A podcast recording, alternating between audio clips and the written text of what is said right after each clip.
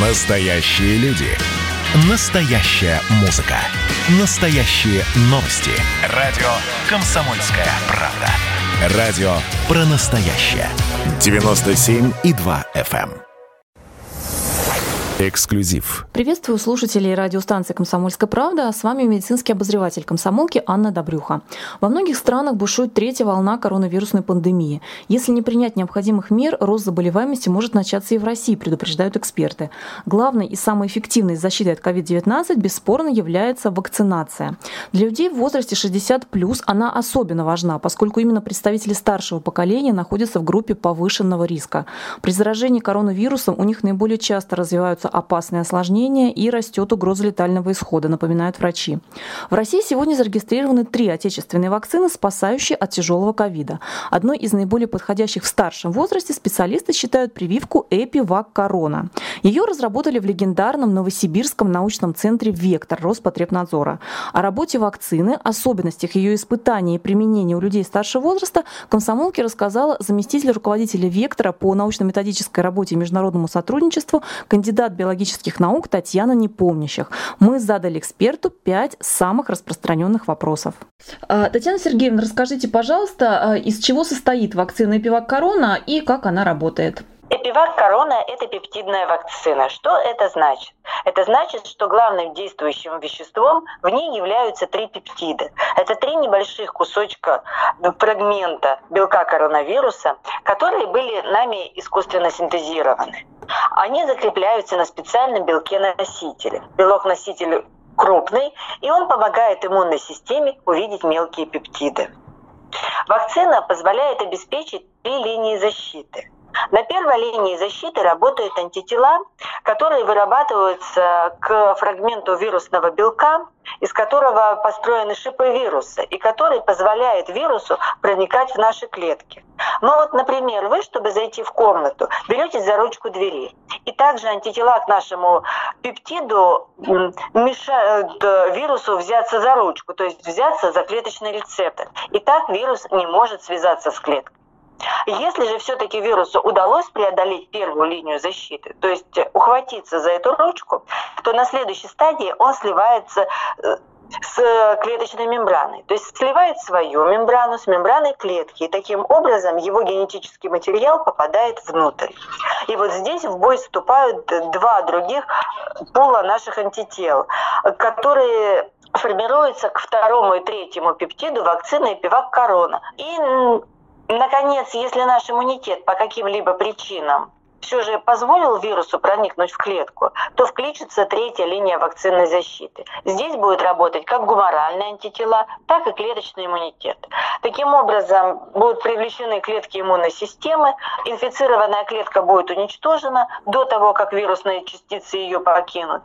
И таким образом будет нарушен процесс передачи вируса от клетки к клетке в организме. То есть вирус не сможет заражать здоровые клетки. Расскажите, пожалуйста, насколько безопасно и эффективна вакцина Пивак Корона и как это подтверждается? На первом этапе создания нашей вакцины, то есть в самом начале пути, наша вакцина прошла доклинические исследования на животных.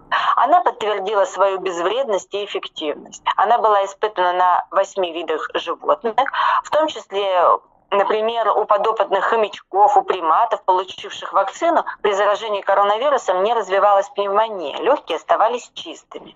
Мы убедились, что вакцина не вызывает аллергии, не токсична, защищает животных. Исследовали ее по всем направлениям. Например, изучали генеративную токсичность. И только после того, как мы завершили э, доклинические исследования и убедились в том, что это эффективный и безопасный препарат, и получили специальное разрешение в Минздраве, мы перешли на первую, вторую фазу клинических исследований у людей. На этом этапе мы оценивали, как переносится препарат, убедились, что нет сильных нежелательных явлений, а также проверили иммунологическую эффективность вакцины, то есть определили, появляются ли антитела к коронавирусу. Они сформировались у нас у всех добровольцев 18-60 лет. И в немного меньшем количестве у 94% людей старше 60. Объясните, пожалуйста, почему вакцина Пивак Корона рекомендуется людям старшего возраста? Но прежде всего я бы хотела подчеркнуть, все зарегистрированные в нашей стране антиковидные вакцины безопасны и эффективны. И нельзя сказать, что какая-то из них лучше, а какая-то хуже. Но в то же время, в зависимости от особенностей состояния организма, именно врач должен выбирать наиболее подходящую пациенту прививку, если такая задача стоит. Про нашу вакцину можно сказать, что она не реактогенная, то есть не вызывает как правило, не вызывает повышения температуры и вообще дает очень мало поствакцинальных реакций, переносится мягко. Исследования у людей старшего возраста показали, что после укола не бывает практически никаких симптомов, так же, как у других добровольцев, кроме небольшой болезненности вместе инъекции. С 3 марта вакцина разрешена для применения у людей старшего поколения, чей организм зачастую ослаблен возрастными извинениями, хроническими болезнями. А многих, конечно же, интересует, через какой срок вырабатывается иммунитет а, после того, как сделали инъекции пивак короны, и на какой срок, предположительно, хватит такого иммунитета. Полноценную защиту вакцина начинает давать в среднем через 40-42 дня после первой инъекции, через 3, то есть через 3 недели после второй инъекции. Вот, и до тех пор, пока не прошел этот срок, нужно вести себя очень осторожно, как раньше. Строго соблюдать все меры, чтобы избежать заражения коронавирусом. То есть необходимо, как и раньше, носить маску в людных местах, держаться на расстоянии полтора-два метра от окружающих, использовать антисептики. Срок сохранения иммунитета покажет время, но мы рассчитываем, что этой защиты будет хватать не меньше, чем на год. Для того, чтобы делать такие выводы, у нас есть э, два основания. Во-первых, мы до сих пор наблюдаем за добровольцами, которые у нас участвовали в исследованиях первой и второй фазы. И им осталось буквально несколько последних визитов. Как раз эти визиты рассчитаны в том числе и для того, чтобы мы определили, сохранились ли у них антитела. Ну и мы наблюдаем за приматами, которые были привиты прошлой весной. Они живут у нас в виварии, периодически сдают кровь, и мы видим, что антитела сохраняются. А скажите, пожалуйста, нужно ли обязательно проверить уровень антител после того, как завершила оба этапа вакцинации? Если у вас есть такое желание, то, конечно, можно, но это вовсе не обязательно.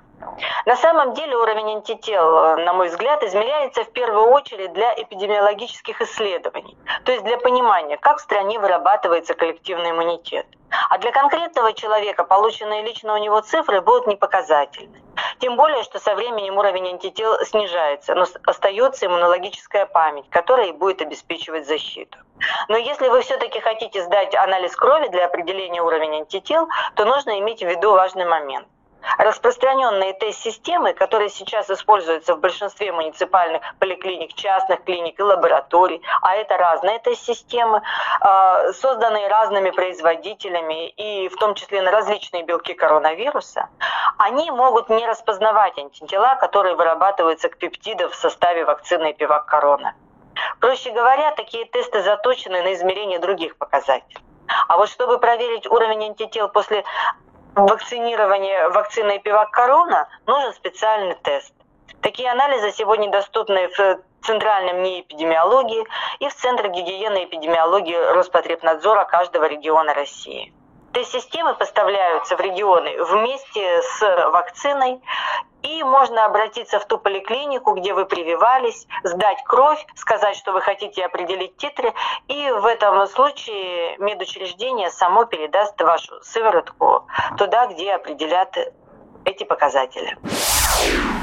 Зовут меня Черткова Татьяна Федоровна. Возраст мой 66 лет. Как я решила привиться? Ну, мне предложили, я не отказалась. Как раз возраст 60 плюс. Почему я решила привиться? Ну, чтобы защитить себя в первую очередь. Никаких опасений. Вакцина наша, я в ней была уверена, поэтому я как бы шла с уверенностью привелась. Ну, все наши группы в общем-то, могу сказать, нас было 22 человека, никаких побочных эффектов не было, небольшие ощущения там в месте укола. Ну, там как немножко руку было трудно поднимать, но это буквально один-два дня. И все, ни температура не поднималась, ничего, все чувствовали себя прекрасно. Мы же каждые 10 дней нас вызывали, мы сдавали кровь, и все было у всех хорошо. Я привелась 1 и 21 декабря соответственно, вторая, второй укол был 21 декабря. После этого где-то 10 января нам сказали э, антитела, что у меня 200, э, хорошо или плохо, я спросила у врача, сказали, что больше 50 уже хорошо. Все, больше я не интересовался антителами, но вот еще в мае нас должны вызвать, ну, в смысле добровольно, еще посмотреть антитела. Ну, наверное, да, более уверенно себя почувствовала. Ну, трудно сказать, что что-то там у меня изменилось. Но как бы я привелась, и почему-то, ну, какая-то надежда у меня была, что все-таки я не заболею. Ну, а если заболею, то переболею в более щадящей форме. Ну, в общем-то, это требуется, даже когда заходишь в магазин или там в автобус, да, я маску одеваю. С вами была медицинский обозреватель «Комсомольской правды» Анна Добрюха. Будьте здоровы, берегите себя и своих близких. Эксклюзив.